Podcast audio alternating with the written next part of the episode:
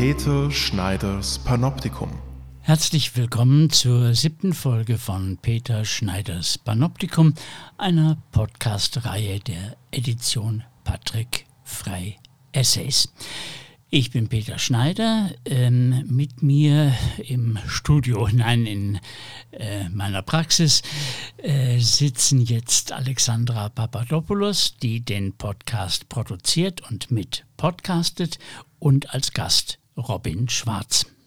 Robin Schwarz ist äh, Journalist und Mitglied der jungen JournalistInnen die die Kampagne Mental Health durchgeführt haben. Stimmt das? So kann man das sagen, ja. Darum sitzt äh, Robin Schwarz hier und wir möchten gerne heute mit ihm über das Thema Tabuisierung von psychischen Krankheiten sprechen und äh, über psychische Krankheiten im Arbeitsumfeld im weiteren Sinne. Und, äh, und wir hoffen, dass wir die richtigen Fragen stellen, damit äh, Robin die richtigen Antworten darauf geben kann. Äh, wir reden Hochdeutsch, was mir natürlich schwerfällt, aber ähm, als eine Art Courtesy für unser deutsches Publikum. Ja, das geht schon, das schaffen wir. Okay. Im Einstiegsfrage, die wir auch in unserer Auslegeordnung ähm, im letzten Podcast ähm, angeschnitten haben. Wie ist es eigentlich mit der Frage der Tabuisiertheit von psychischen Erkrankungen und wie sieht es deiner Meinung nach mit dem Segen, vielleicht auch Fluch der Enttabuisierung von psychischen Krankheiten im Berufsleben aus? Ja, also zuerst mal glaube ich, ja, ähm, es gibt noch äh, Tabuisierung von äh, psychischen Störungen, psychischen Krankheiten. Ich glaube, das sieht man äh, sehr gut so an gewissen Statistiken, äh, wie zum Beispiel Statistiken, die äh, belegen, dass äh, Menschen mit psychischen Krankheiten ähm, im Arbeitsalltag zum Beispiel wieder äh, die aus dem Arbeitsalltag ausscheiden, die krank sind für eine Weile, äh, dann oft nicht weiter beschäftigt werden. So, das ist ein, ein, für mich eine Indikation dafür, dass es noch tabuisiert ist. Einerseits, also das kann man an den nackten Zahlen sehen, und äh, andererseits, äh, wir haben es im Einstieg erwähnt, äh, ich habe an dieser äh, Mental Health Kampagne der jungen JournalistInnen mitgewirkt und da gab es also auch Reaktionen, äh, zum Beispiel von einem Weltwoche-Journalisten, Roman Zeller heißt der, der dann irgendwie geschrieben hat, äh, die jungen JournalistInnen würden jetzt zu einem Klagelied äh, anstimmen und so schlimm sei das doch alles gar nicht. Ähm, ich muss aber auch sagen, im Alltag begegnen mir solche Menschen sehr selten. Ähm, das liegt vielleicht auch an unserer flauschigen Twitter-Bubble, in der wir uns ähm, äh, sozusagen außer, außerhäuslich ähm, begegnen. Ähm, ja, mit diesen Leuten, die dieser Ansicht sind, kommunizieren wir vielleicht nicht äh, genug. Ähm, aber vielleicht ist es ja auch ein Indiz von einem Stimmungswandel, dass man diesen Leuten auch weniger begegnet. Ja, das, ich, ich glaube, das stimmt schon. Äh, natürlich gibt es viele solcher Menschen, die immer noch, äh, besonders bei, vielleicht muss ich es anders sagen, es gibt natürlich äh, psychische Störungen, die schon weiter sind in der Enttabuisierung, in der Entstigmatisierung als andere. Also ich glaube, Schizophrenien oder gewisse Persönlichkeitsstörungen, die sind noch sehr stark tabuisiert, ähm, während es andere wie Depressionen oder Angststörungen weniger sind, was auch wahrscheinlich schlichtweg daran liegt, dass äh, auch wieder statistisch, äh, zum Beispiel seit der Finanzkrise 2008 steigen ja Angststörungen und psychische äh, äh, und Depressionen noch viel stärker. Ich glaube, je mehr Leute davon betroffen sind und man dann auch zum Beispiel durchs Internet merkt, dass es da andere Leute gibt, ähm, desto einfacher ist ein Stimmungsumschwung ähm, vielleicht auch so im Generellen. Aber ich glaube, da haben wir auch ein Problem beim Thema Entstigmatisierung. Äh, weil ich manchmal glaube, dass gewisse Bubbles, wenn man das so formulieren möchte, weiter sind als andere. Ähm, das heißt? Äh, wie soll ich sagen? Ich glaube, psychische Störungen sind ein gesamtgesellschaftliches Problem und ein politisches Problem und nicht nur, wie uns ähm, kitschig formuliert, unsere äh, kapitalistische Gesellschaftsordnung suggeriert äh, ein, ein, individual, äh, ein individuelles Problem. Ich glaube, dass wir äh, psychische Störungen individualisiert haben äh, über die Geschichte hinweg. Also sieht man ja, dass äh, so das Konzept von, von der Separierung von psychisch Kranken, psychisch Gesunden, das hat so im 16. Jahrhundert mehr oder weniger begann, begonnen, wenn man auf, zum Beispiel auf Michel Foucault hört. Ähm, dort war es aber zuerst ja so etwas, wie soll ich sagen, ein individuelles, spirituelles Failing, ähm, also etwas, ähm, was mit Religion zu tun hat. Äh, Im Zeitalter der Aufklärung dann haben wir versucht, so ein, ein, wissenschaftliches Bild, ein mehr wissenschaftliches Bild davon zu gewinnen. Äh, aber ich glaube, so von dieser Angst vor psychisch kranken Menschen sind wir da, sind wir da nicht mehr weggekommen. So. Äh, wovon haben dann die Leute Angst? Also ist es zum Beispiel von der, vor, vor der Arbeitsunfähigkeit, vor, gerade wenn wir, wenn wir im Zusammenhang mit, mit, mit Arbeit und psychischen Erkrankungen reden, dann geht es doch immer darum, wie produktiv jemand ist mit einer psychischen Störung. Das sieht man zum Beispiel an den Autistinnen und Autisten, die jetzt als besonders produktiv gelten in mhm. gewissen... In ge Wenn man sie richtig einsetzt. Genau, in gewissen ja. Arbeiten. In meiner Branche der äh, Softwareentwicklung äh, gilt das als besonders, es ist ein Vorurteil, ja, die, mhm. die können super coden. Und Wahrscheinlich auch nicht alle, ne? Nein, nicht alle. Aber äh, ich denke, das hat damit zu tun, mit diesem Produktionsprozess, wo jede und jeder ihre oder seine Aufgabe erfüllen muss und halt Menschen mit psychischen Störungen das manchmal halt nicht können oder, mhm. oder, oder, oder, nicht wollen oder nicht mhm. in der Lage sind. Ja, also ich glaube, damit hat es natürlich äh, heute insbesondere zu tun. Also auch das hat wahrscheinlich irgendwelche noch äh, auch metaphysisch aufgeladenen Hintergründe, aber natürlich hat es sehr fest mit, mit, mit Arbeitsfähigkeit zu tun. Ähm, ich glaube, wenn wir das im Kontext der Enttabuisierung ansehen, wir haben dieses Bedürfnis, wir wollen eigentlich psychische Krankheiten entstigmatisieren, oder? Wir, wir sagen, ja, man muss darüber reden äh, und irgendwie äh, sich transparent machen und so weiter. Aber äh, in, in einem System, das so stark auf individuelle Produktion, äh, so stark darauf beruht, äh, ist es natürlich sehr schwierig, dann äh, sich zu offenbaren, ist es ja dann schon fast. Ne? Und wenn man sich so offenbart, so transparent macht, macht man sich dann auch angreifbar. Ne? Das heißt, ähm, ich glaube, Menschen mit psychischen Krankheiten zu sagen, ihr müsst irgendwie offen dazu stehen und äh, euch mitteilen, ich glaube, das ist nicht immer gut, weil man sich damit äh, so transparent macht, dass man aussortiert werden kann. Mhm. Ich, ich, ist mir jetzt gerade erst eingefallen, ähm, vielleicht ist es ja, ähm, würden, würden ArbeitgeberInnen noch sagen, ja, also gegen die psychische Störung habe ich an sich nichts, wenn sie die Produktivität äh, nicht beeinträchtigt. Das gehört ja gewissermaßen zum Geschäft und wäre an sich nicht ähm, individuell schon tragisch, aber nachvollziehbar. Ähm, ist es vielleicht gar nicht so sehr die psychische Störung, sondern die Gefahr von langen Ausfällen. Also wenn man zum Beispiel sagen würde, ich habe drei Kinder zu Hause, äh, die muss ich immer wieder ins Spital bringen, weil sie keine Ahnung, in die Dialyse müssen oder Asthma haben oder sonst was, ähm, äh, wäre das nicht auch ein Ausschlussgrund, jemanden anzustellen? Ich glaube, es ist ein Ausschlussgrund. Äh, also Kinder kriegen ist ja schon für, für Frauen ein Ausschlussgrund. Ne? Äh, das, ich glaube, da, wie gesagt, es geht im Grunde immer um Produktion. Und äh, wer nicht produktiv sein kann, wird aussortiert. Ob das dann äh, psychische Störungen oder andere Krankheiten sind, ich glaube, der Unterschied, der dann da gemacht wird, ist, wie gesagt, so irgendetwas Metaphysisches wabert da noch rum. Irgendeine Vorstellung von, äh, was psychische Krankheiten dann eigentlich sind. So. Es, es gibt ja eine psychische Störung, ähm, die jetzt ganz direkt mit der Arbeitswelt verbunden ist, nachdem es lange Zeit eine Tendenz gab, zum Beispiel Depression zu endogenisieren, mhm.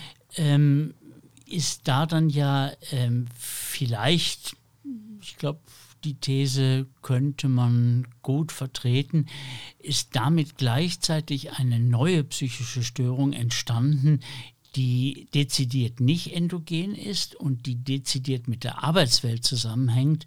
Und das ist das Burnout. Und da kommt es mir so vor, ich weiß kann es mit Zahlen nicht äh, belegen, aber dass Burnout eine der wenigen psychischen Störungen ist, die A weniger stigmatisierend ist, wo es auch von Arbeitgeberinnenseite die Tendenz gibt, Prophylaxe zu betreiben, also von großen Konzernen keine Mails nach 19 Uhr. Ähm, und, das weiß ich jetzt nicht, aber ich glaube, dass zum Beispiel die Einstellungsquote nach einem ausgehaltenen Burnout ähm, wahrscheinlich höher ist als nach einer psychotischen, länger dauernden psychotischen Episode oder einer äh, depressiven Erkrankung. Ja, das, das, das glaube ich auch. Ich habe da auch keine Zahlen dazu, ähm, aber das glaube ich auch. Ich, ich, da ist wieder das, was ich meinte, da schwingt irgendetwas Metaphysisches im Hintergrund noch. So. Was wäre denn jetzt das Metaphysische? Ja, das ist schwierig zu sagen. Also es ist natürlich eine sehr steile These, aber äh, wenn man natürlich jahrhundertelang äh, psychische Störungen äh, mit, einem, mit, einem spirituellen, mit einem spirituellen Scheitern äh, verbindet, äh, ich glaube, da bleibt immer etwas übrig davon. Äh, kann es nicht sein, dass es so ein Burnout auch so die Aura hat von sie oder er kann arbeiten, die, die, sie oder er arbeitet so fest, dass sie sogar ausbrennt und äh, das ist dann weniger äh, stigmatisiert in der Arbeitswelt als jemand, der äh, unter einer bipolaren Störung leidet oder eine Depression hat oder schizophren ist. Das wäre das Klassische sozusagen, jemand übertreibt in einer Tugend. Mhm, so ja. wie Michael Kohlhaas jetzt übertrieben einen Gerechtigkeitssinn hat, hat eben der oder die Ausgebrannte eben auch in einer Tugend übertrieben, also Pflichtbewusstsein oder ähm, äh, das ist ja noch verbunden mit dem Workaholism, mhm. äh, sozusagen einer nichtstofflichen Sucht, die aber im Prinzip, was die Arbeitswelt angeht, in die richtige Richtung geht, mhm. nur zu weit geht. Ich glaube, das kann schon sein. Äh, ich, ich, ich denke da an Depression als eine Krankheit, dann die, ähm, die sehr viel mit Verweigerung zu tun hat. Also mit, mit ich kann nicht mehr, ich will nicht mehr während das Burnout assoziiert ist eben mit dem Gegenteil. Aber äh, vielleicht können wir mal bei der Depression bleiben, weil das eben auch was sehr Verbreitetes ist. Äh, gibt es da auch spezifische Zusammenhänge mit dem Journalismus oder gibt es da eben bei diesen jungen ähm, Journalistinnen, die sich mit Mental Health beschäftigt haben, irgendetwas, wo Sie sagen würden, also das ist jetzt eine klassische oder typische äh, journalistische Depression? Oh, das ist eine schwierige Frage. Aber ähm, ich, ich, ich, glaube, viele JournalistInnen äh, neigen dazu, sich über zu identifizieren mit ihrem Beruf, neigen dazu, äh, keine Grenzen mehr zu setzen, äh, neigen dazu, dann irgendwie immer zu arbeiten, auch äh, wenn Feierabend ist, dann noch die News checken und so weiter.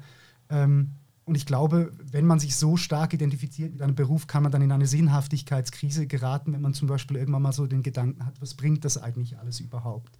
Bewege ich da wirklich das, äh, jetzt spreche ich gerade von jungen JournalistInnen, ähm, bewege ich wirklich das, was ich mal wollte? Weil die Arbeitsrealität ist ja dann doch noch eine andere, als wenn man da eben in, auf der Uni ist und sich vorstellt, ah, ich werde dann die Welt verändern, ich werde wichtige Dinge schreiben, aber ich glaube, 90 Prozent des Journalismus ist halt dann auch Produktion von äh, Unterhaltung und Information. Und das ist auch nicht immer gut. ja, also ich glaube, Alexander und ich, äh, wir beglücken uns morgens immer mit ganz besonders absurden Artikeln so als Weggruß. ähm, und ich glaube, ich kann für uns beide sagen, dass dass wir auch an einer typisch journalistischen Depression leiden, aber auf der Rezeptionsseite. Also, dass wir denken, eben für den Bullshit äh, müssen junge Menschen leiden, indem sie das produzieren und müssen wir leiden, in, indem wir es doch nicht einfach überlesen können. Ja, die, ich, ich, ich, glaube, die Medien äh, produzieren viele Probleme in unserem, äh, in unserem Gesellschaftssystem, weil sie halt auch, äh, wie soll ich sagen, jedes Medium hat eine politische Ausrichtung ähm, und am meisten jene, äh, die sagen, dass sie es nicht haben. Also führt denn das direkt in eine Depression oder in eine äh, Sinnkrise? Ich meine, man muss da schon unterscheiden zwischen, es gibt Bullshit-Jobs und die Gesellschaft mhm. fordert die von uns. Also irgendwie müssen wir die Miete bezahlen und manchmal tun wir das halt mit äh, Dingen, die uns nicht so gefallen. Mhm. Und gleichzeitig ist es dann sehr wahrscheinlich gefährlich, wenn einem die psychische Krankheit daran hindert, das zu tun das hat ganz generell damit zu tun, dass wir ja uns, also dass sich, glaube ich, die meisten äh, Menschen so ein bisschen von ihrer Arbeit äh, entfremden. Und manche wollen das wenig, wollen das wenig wahrhaben, dass man vielleicht Grenzen setzen muss. Und wie gesagt, dass man vielleicht aufhören muss, sich so stark mit Dingen zu identifizieren, die mit dem Job zu tun haben. Das ist auch fürchterlich dystopisch eigentlich, oder? Aber das kann ja trotzdem, Entschuldigung, dass ja. mich da jetzt so einmische, aber das kann ja sehr unterschiedlich sein. Mhm. Also als, so als Psychoanalytiker wird mir auch immer gefragt, ja, all die schweren Probleme, was machst du denn am Abend? Und die erwarten immer, dass ich dann so ein Distanzierungsritual ähm, äh, äh vollziehe, mit dem ich jetzt die Sorgen der fremden Menschen von mir abschüttle. Aber das ist tatsächlich gar nicht, gar nicht nötig. Also wenn ich zehn Stunden in der Praxis war, war das anstrengend, immer im selben Sessel zu sitzen und zu quatschen und so, aber äh, es ist auf eine, sagen wir mal, natürliche Art anstrengend. Also so wie ich sagen könnte, ich glaube, mein Maximum sind elf Stunden, aber zwölf würde ich nicht mehr mhm. machen. Aber es gibt auch so eine Art Funktionslust. Auch da sagen manche elf Stunden, wie, wie hältst du das aus? Und dann denke ich, ja, ist nicht so, ist ist gar nicht so problematisch. Ich glaube, das ist ein sehr individuelles Ding. Äh, ja. Ich, ich, funktioniere auch ganz ähnlich. Äh, mir hat das immer Spaß gemacht. Ich habe mich nie irgendwie ausgebrannt gefühlt. Mich hat das auch nicht. Also gerade im Newsjournalismus hast du so oft mit, ähm, mit schlimmen Dingen zu tun. Äh, mit, nicht nur mit schlimmen Geschichten, sondern auch mit schlimmen Bildern und so weiter. Und mir hat das persönlich irgendwie nie so viel ausgemacht. Ich, ich konnte damit leben, aber ich kenne Menschen, die damit sehr viel Mühe hatten. Also Peter hat jetzt vorhin gerade die, die beste Definition der nicht entfremdeten Arbeit mhm. äh, gegeben. Also der ist da im Flow und am Abend erschöpft und alles ist gut, mhm. oder? Und wenn du sagst, ich, ich, es macht mir Spaß, diese Newsartikel zu schreiben, ich habe irgendwie Lust, diese formu zu formulieren und dann ist das ja auch sowas. Aber was ist mhm. es dann, was Journalistinnen und Journalisten äh, entfremdet an der Arbeit? Ich glaube, die meisten JournalistInnen hätten gerne mehr Zeit. Ja. ja, wie soll ich jetzt das nett formulieren? Aber mit, mit Nicht-Bullshit-Geschichten äh, auseinandersetzen, die nicht irgendwie, ich weiß nicht, irgendwelche Promi-News oder so. Äh, und das, das muss halt irgendjemand machen. Äh, und das ist klar, das gibt es in jedem Job, dass man irgendwann mal was machen muss. Aber ich glaube, im Journalismus nimmt das auch zu, weil es halt ein, äh, nicht nur einen Produktionsdruck gibt, sondern auch noch einen Druck, mit jeder Geschichte möglichst viele Klicks zu machen. Und davor ist, ist glaube ich, kein Medium äh, gefeit. Ähm, Okay, das sind natürlich Probleme im Journalismus an sich, aber mhm. wenn man jetzt über Leute mit psychischen Problemen im Journalismus redet, äh, was braucht es, damit, damit das geht? Damit das, was wäre so quasi die ideale Vorstellung, wie das gut kommt, wenn man äh, diesen Zeitdruck vielleicht nicht immer einhalten kann oder aber trotzdem gute Arbeit machen will oder auch macht. Ich glaube, es braucht mehr Ressourcen. Ja. Und ähm, meine ganz grundlegende Haltung zu, wie gesagt, wie ich eingangs schon erwähnt habe, zu psychischen Krankheiten ist, es ist ein politisches und gesellschaftliches Problem und nicht eines, das man mit, äh, mit ein paar wenigen Maßnahmen am Arbeitsplatz äh, lösen kann. Da reicht es nicht, mhm. äh, wie gesagt, da reicht es dann nicht um 19 Uhr keine Mails mehr zu kriegen oder dass es mal eine Pizza-Party gibt äh, oder ein, ein, Weihnachtsessen, wo dann plötzlich alle total enthemmt sind und unprofessionell, wo man sich da mal so, äh, so, so, das Es aus dem Leibe drücken kann für einen Moment. Äh, sondern es braucht mehr Ressourcen und das ist ein politisches Problem.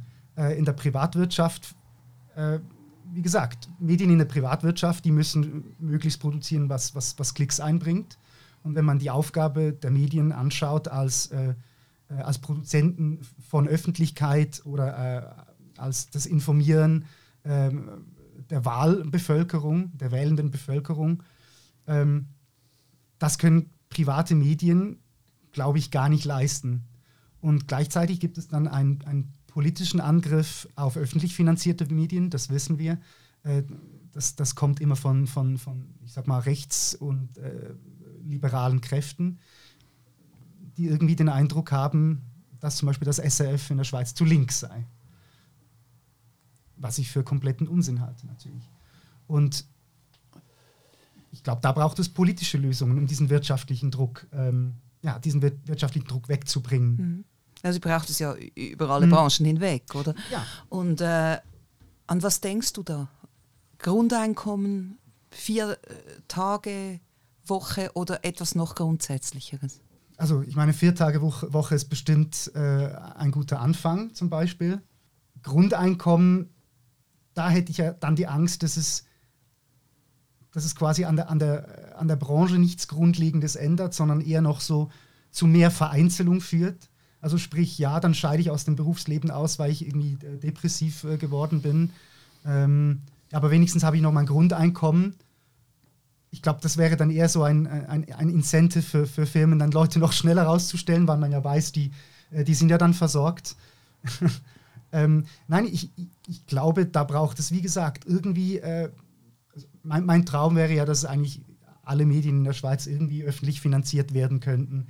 Äh, wie genau das, das dann funktioniert, ob das durch, durch eine Mediensteuer wäre oder durch irgendwie ein ganz anderes Bezahlmodell, äh, wie auch immer, das weiß ich nicht. Ähm, aber ich glaube, Medien sind ein so wichtiges öffentliches Gut, dass sie nicht gehandelt werden dürfen als äh, wie eine Ware, wie, wie eine Toblerone zum Beispiel. So. Wenn es dann die Toblerone nicht mehr gibt, das ist nicht so schlimm. Aber wenn es dann die Medien nicht mehr, nicht mehr, nicht mehr gibt, wenn die dann, also geben tut sie es ja schon, aber sie verschwinden äh, in dem, was sie eigentlich tun sollten, das wäre ja dann, das wäre ganz bitter, glaube ich. Wenn wir nochmal über, über, über dieses Tabuthema mhm. sprechen, mhm. oder? Das ist ja in den Medien selber auch immer ein Thema. Reißerische Artikel, wir brechen jetzt das Tabu Depression mhm. und dann kommt was. Ja, was dann kommt, also zuerst mal diese Geschichten, die das äh, die psychische Krankheiten entstigmatisieren sollten, das sind immer so, ich glaube, das sind so voyeuristische Geschichten. Da können sich dann die Leute auch so, so, so wie ein bisschen so bei Reality TV, da kann man sich äh, äh, vulgär gesagt daran aufgeilen, ne, dass, es, äh, dass man selber nicht so schlimm ist oder es selber nicht so schlimm hat. Äh, selber nicht so ein Schicksal leben muss. Es sind dann immer so Betroffenheitsgeschichten. Also einerseits, sie laden voyeuristisch dazu ein, sich äh, über jemanden zu stellen, aber es lädt auch ein, so Mitleid zu haben. Und Mitleid ist, glaube ich, nie eine gute Idee. Mitgefühl ja gerne, aber, aber Mitleid, ähm, das, ich, ich glaube, das ist auch so eine Art Ablasshandel. Da hat man dann so Mitleid mit jemandem und wenn man ja Mitleid hat, ist man ja ein guter Mensch und dann braucht es, braucht es keine weiteren Lösungen, sondern da sieht man so, ah, ich habe jetzt diesen Artikel gelesen von einer Person, die, das gab es, glaube ich, kürzlich bei Watson, äh, mit Bildern von, von äh, einer depressiven Person, die irgendwie, ich weiß nicht, seit, seit 20 Tagen nicht geduscht, nicht abgewaschen und so hat und so quasi mit dem, das ist das Gesicht der Depression, so sieht es wirklich aus, so schlimm ist es wirklich. Oder? Und das löst einfach gar nichts. Es würde zum Beispiel lösen, in politischen Sendungen darüber zu diskutieren. Also zum Beispiel, ich weiß nicht, im Club oder äh, in der Arena könnte man mal sowas äh, diskutieren. Äh, aber dann müsste es um politische Lösungen gehen und eben nicht so um, dieses, äh, um diese Betroffenheitspornografie. So.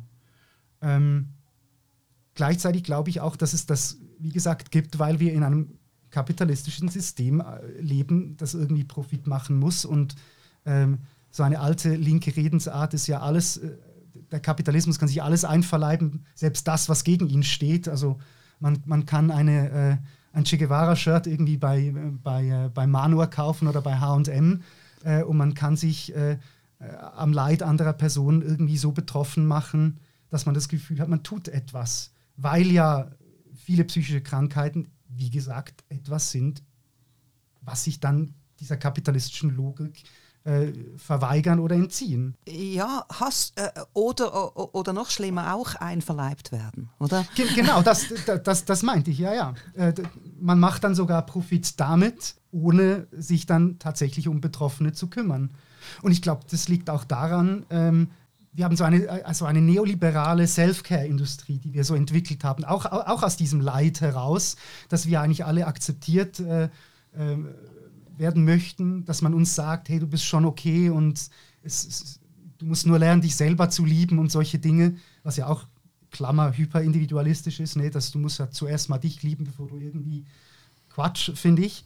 Ähm, und was dann passiert ist, man, man kann eine, eine Self-Care-Industrie aufbauen, einerseits, äh, die sich mit irgendwelchen Tipps wie, ähm, ja, an einem, an einem schlechten Tag, dann gehst du am Abend, nimmst du ein schönes heißes Bad und isst dazu eine Schokolade und dann guckst du das neueste, die neueste Serie auf Netflix äh, und am besten kaufst du noch irgendwie bei Zalando neue Schuhe und dann sind deine Probleme irgendwie gelöst. So. Du brauchst noch eine Achtsamkeits-App.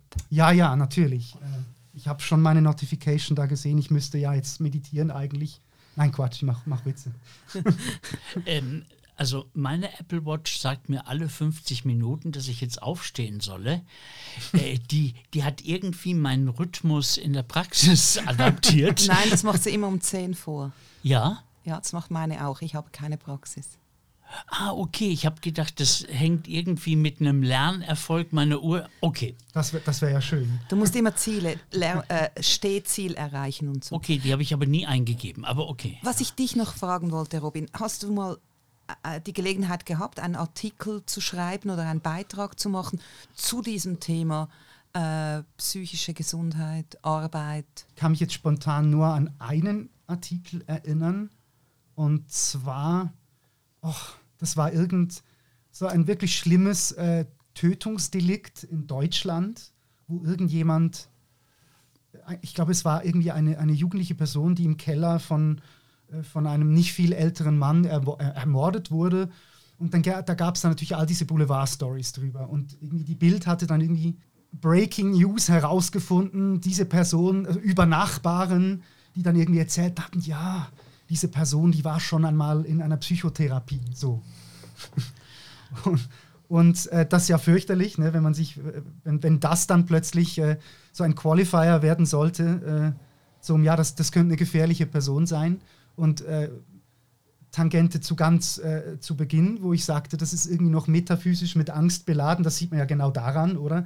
Uff, das ist eine psychisch kranke Person, ja, das könnte könnt mir ja gefährlich werden obwohl man nicht mal wusste, weshalb diese Person in einer Therapie war. Es kann ja alles sein, ne? kann ja, können ja auch ganz so wirklich profane Gründe sein.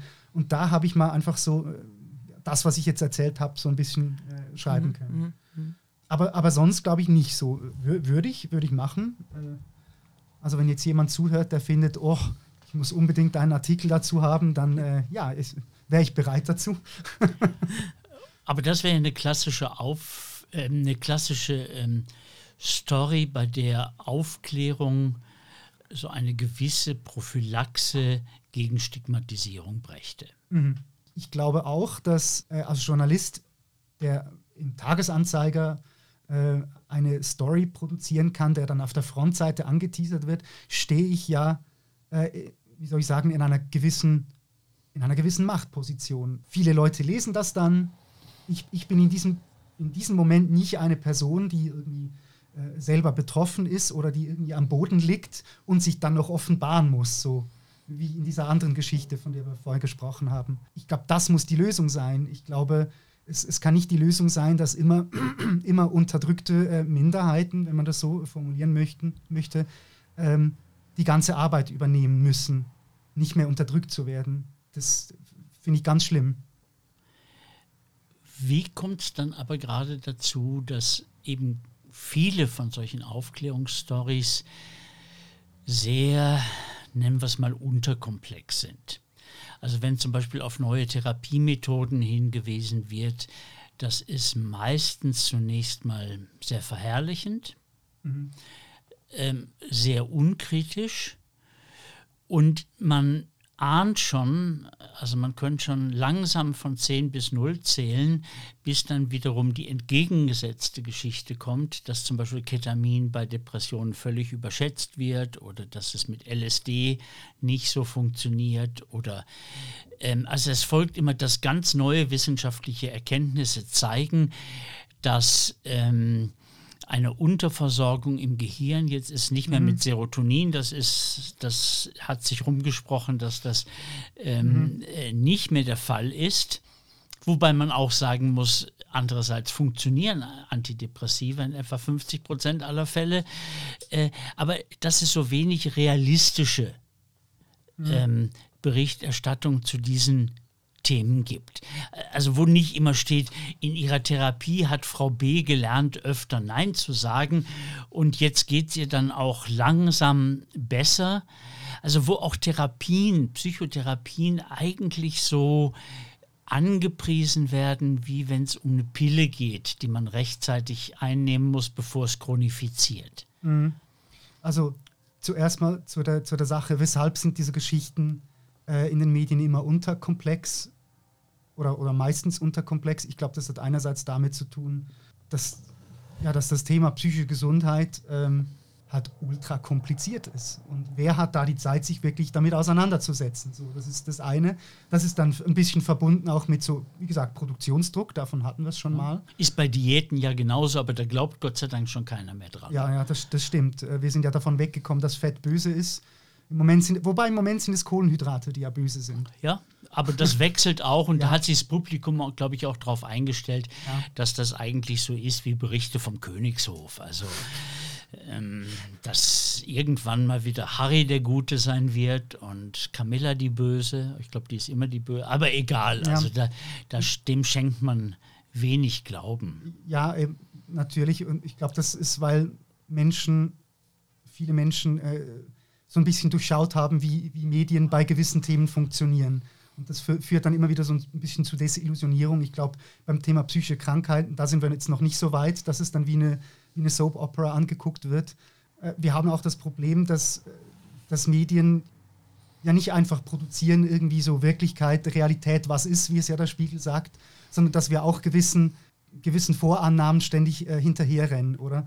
Und äh, es gibt ja Medien, äh, Nachrichtenwerttheorie, äh, was neu ist, das muss berichtet werden, was äh, irgendwie bahnbrechend ist oder ganz, ganz schlimm ist, das muss berichtet werden. Und ich glaube, da muss dann immer so eine Spannung hergestellt werden oder zwischen, es gibt ein Problem und das können wir lösen. Und wenn man das dann in den Medien relativieren würde und dann so darauf kommen würde, ja, eigentlich nützt es nur in 50 Prozent der Fälle. Was ja schon toll wäre. Also was, da wäre ja, ja wäre. die Relativierung gar nicht dramatisch. Also ähm, man, man würde jetzt nicht äh, alle Depressiven dazu äh, verleiten, ihr funktionierendes Antidepressivum abzusetzen, aber ja, es gibt eine gewisse Relativierung. Ja, und das ist ja dann langweilig, würde würd man, dann so, würd man dann so sagen. Äh, weil Medien ganz oft, glaube ich, von so, von so Elativen äh, leben. Ich glaube, das, das ist ein großes Problem, auch äh, wenn wir darüber reden wollen. Ja. Und über Meinungen. Medien bestimmen die veröffentlichte Meinung. Dann äh, kann es ja dazu beitragen, dass irgendwie das den psychisch Erkrankten nichts nützt, sondern im Gegenteil schadet. Hm, ja. Die simulieren nur, das sind alles Schneeflocken. Die, äh, äh, kennt man, oder? Ja, ja kennt man. Ich, ich, ich glaube, äh, ja, ich glaube, das kann so zu einer Trivialisierung von, von psychischen Krankheiten führen. Ähm, aber ich glaube, das hat auch so viel mit, äh, so ein bisschen mit damit zu tun, was für eine Ontologie das wir, äh, das wir haben, wenn wir über äh, psychische Krankheiten sprechen. Äh, hast es so angetönt, es geht dann so um irgendwie chemische und neurobiologische äh, Dinge. Und das führt ja dann dazu irgendwo so, es gibt einen Schalter im Hirn und der funktioniert dann irgendwie plötzlich nicht mehr richtig. Da muss man jetzt eine Pille geben und dann funktioniert das schon wieder. Aber das, das führt doch zu einer totalen so Entpolitisierung oder Depolitisierung von psychischer Gesundheit, wo es eben eigentlich ein, ein gesamtgesellschaftliches Problem wäre. Und es wird wieder zu einem Vehikel, wo man was verkaufen kann. Und ich glaube, es wäre ganz wichtig, dass man auch so über die soziale Kausation von psychischer Krankheit sprechen könnte. So. Oder ich glaube, nicht, nicht nur könnte, sondern man müsste das. Man müsste das, äh, glaube ich, als, als so etwas sehen. So. Nicht so in, diesen, äh, in dieser binären Kategorie von krank und gesund denken. Das tun wir ja noch sehr stark. Ja, und damit wären wir ja beim Thema Diversität als Antidepressivum oder als Psychopharmakon. Ähm, das wird ja häufig so ähm, praktiziert, verstanden und praktiziert als so eine Art von ähm, additiver, multi Multiplizität. Also man, man, man nimmt man, man versucht irgendwie gewisse Minderheiten jetzt bei den Beschäftigten abzubilden. Ähm, da ist wahrscheinlich viel Ideologie dahinter, mhm. aber ähm, man könnte sich ja auch eine andere Form von Diversität vorstellen. Das würde eben heißen, äh, dass es auch unterschiedliche Bedingungen in der Arbeitswelt geht, also gibt, dass man nicht sagt, also wir, die, wir machen alles divers, weil auch die Diversen sind in ihrer Leistungsfähigkeit eben gar nicht mehr divers, sondern die sind, ähm, was ist das Gegenteil von divers, monoleistungsfähig, mhm. sondern ähm, äh, es geht ein bisschen naiv in die Richtung, jeder nach seinen Fähigkeiten und jeder nach seinen Bedürfnissen. Bedürfnissen. Mhm. Und ähm, ich, glaube, also man kann das Politische ja sozusagen nach dem gescheiterten Modell der Antipsychiatrie sehen. Also äh, die Normalen sind verrückt und die Verrückten sind normal. Äh, das ist eine Umkehrung, die hat so nicht funktioniert. Aber es könnte eben vielleicht auch nicht überall. Also man, man muss ja nicht schon wieder von den Ausnahmen her denken, wo es nicht funktioniert, aber das vielleicht äh, so sehen wie mit der Inklusion der Autistinnen ähm, in manchen Arbeitsbereichen, das muss auch nicht in jeder in jeder Firma gleich funktionieren, aber wenn am, am Fließband was ja auch nicht mehr das alte Fließband so ist, vielleicht mehr Zwangsneurotiker stünden, äh, würden Autos vielleicht besser funktionieren oder die Buchhaltung genauer sein oder äh, das jetzt alles äh, so zwischen Karikatur und, und, und doch, doch irgendwie vielleicht einer möglichen, sehr bescheidenen Utopie, aber vielleicht auch wirksamen Utopie.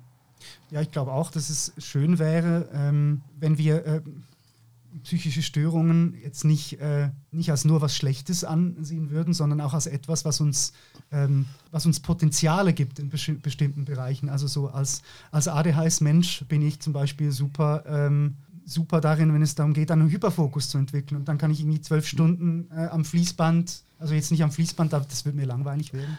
Ähm, am Kompi. Ja, am, am, Kompi kann ich dann arbeiten äh, und, und kann irgendwie mich äh, äh, durch X-Texte durchlesen und das aufnehmen und vergessen dabei zu essen. Aber das ist wieder, wieder eine sehr produktive, ähm, natürlich nur etwas sehr, sehr Produktives. Ich kenne auch, ich habe kürzlich eine Person mit ADHS kennengelernt, die mir dann erzählt hat, ja, ähm, ich bin jetzt bei der IV, ne? weil das dann so behindernd ist und weil es dann irgendwie nicht die richtige Stelle gibt. Ähm, wie gesagt, wäre alles schön. Ich glaube aber, dass wir wahnsinnig darauf achten müssen, wie gesagt, dass wir nicht nur die, die in Anführungszeichen produktiven, nochmal in Anführungszeichen Kranken nehmen, um dann bestimmte Jobs äh, abzuhandeln. Weil sonst kommen wir zu einer sehr oberflächlichen Vorstellung von Diversität, wo es dann irgendwie, wie soll ich sagen, nur noch um die, um die Identität geht und gar nicht mehr darum, was eigentlich ähm, der ideologische Grund für diese, für diese äh, Identität ist. Also ich glaube, alle, oder ich glaube, die meisten Minderheiten und die meisten Minderheiten äh, würden wir dann zustimmen, wenn ich sage, es geht halt nicht nur um diese oberflächlich wahrgenommene Identität, sondern auch was zu dieser Identität führt. Wir, wir entwickeln ja auch Identitäten. Ähm, ich glaube auch, dass viele Identitäten äh, oder eine Identität zu haben ein politischer Akt sein kann. Und wenn man das dann natürlich so oberflächlich wieder entpolitisiert, Hauptsache äh, eine Frau oder, oder Hauptsache äh, eine Person of Color, das, das bringt ja dann noch nicht wahnsinnig viel. Das ist ja noch mit viel mehr verbunden. Oder? Also wir sehen ja bei, bei, bei Fox News jeden Tag auch Minderheiten, die ganz fürchterliche Dinge sagen dürfen und, und, das auch tun. Ich weiß nicht, ob das so kohärent war, was ich jetzt sagen Nein, wollte. Aber ich glaube, man kriegt da auch gar keine Kon äh, Konkurrenz rein und vielleicht ist das auch einer der Fehler, wenn man über dieses Thema und praktisch über alle Themen diskutiert, dass man ähm, zu sehr auf zu große Konkurrenz zielt. Und vielleicht wäre es manchmal besser, so eine lokale und temporäre Bescheidenheit zu entwickeln. Also anzuerkennen, dass es nicht den einen Schuss gibt, der garantiert nicht nach hinten raus gehen kann. Also das wäre mhm. ein Plädoyer für mehr, für mehr Experimentierfreude auch in dem. Mhm. Im Moment sind wir an diesem Ort angelangt, wo es dann heißt, ja, Scheitern, das ist ganz, ganz wichtig, äh, weil Scheitern, Innovation und so weiter. Aber in der Tat, also in der Realität ist es dann eigentlich, man darf scheitern, wenn man weiß, dass man nicht scheitern wird, habe ich manchmal das Gefühl. So. Wird war man nachher noch besser. Man hat gelernt, noch besser. Also optimieren. Ja, das, das ist dann der zweite Schritt. Der erste Schritt ist ja, du darfst eigentlich nicht scheitern, außer du weißt, dass du scheiterst, außer, oder es wissen alle, dass du scheitern wirst. So. Dann kann man es dann verkaufen als äh, Lernprozess. Als Lernprozess, ja. Ähm, aber vielleicht noch mal so zu, zu diesem Thema, ähm, zu diesem Thema Diversität. Ich habe kürzlich festgestellt, so auf, auf TikTok, wenn man den, Alg äh, den Algorithmus auf bestimmte Art und Weisen äh, füttert, kommt man ja in ganz, ganz äh, interessante Bubbles rein. Und ähm, ich habe da schon so viele Menschen auch gesehen, die zum Beispiel ähm, mal ganz positiv über ADHS zum Beispiel reden können. Oder die nicht äh, Betroffenheitsporno über Depressionen machen, sondern miteinander sprechen und dann merkt man plötzlich, wie viele Leute eigentlich von ganz ähnlichen Problemen äh, betroffen sind wie man selber. Und das Verrückteste, so für, für mich, ist eigentlich, ähm, schon, schon, als Kind äh, hat man bei mir so äh, angenommen, ja, der könnte, der könnte ADHS haben. So. Aber man hat das so an Symptomen festgemacht, wie ähm, der ist so ein bisschen anti-autoritär oder der, der, der sitzt nicht, nicht ruhig rum oder äh, der stellt blöde Fragen, solche Dinge. Aber es hat eigentlich nie jemand, hat mich wirklich nie jemand gefragt, ich weiß nicht, ob das mittlerweile anders ist so für, für Kinder, aber es hat mich nie jemand gefragt, wie ich mich eigentlich dabei fühle.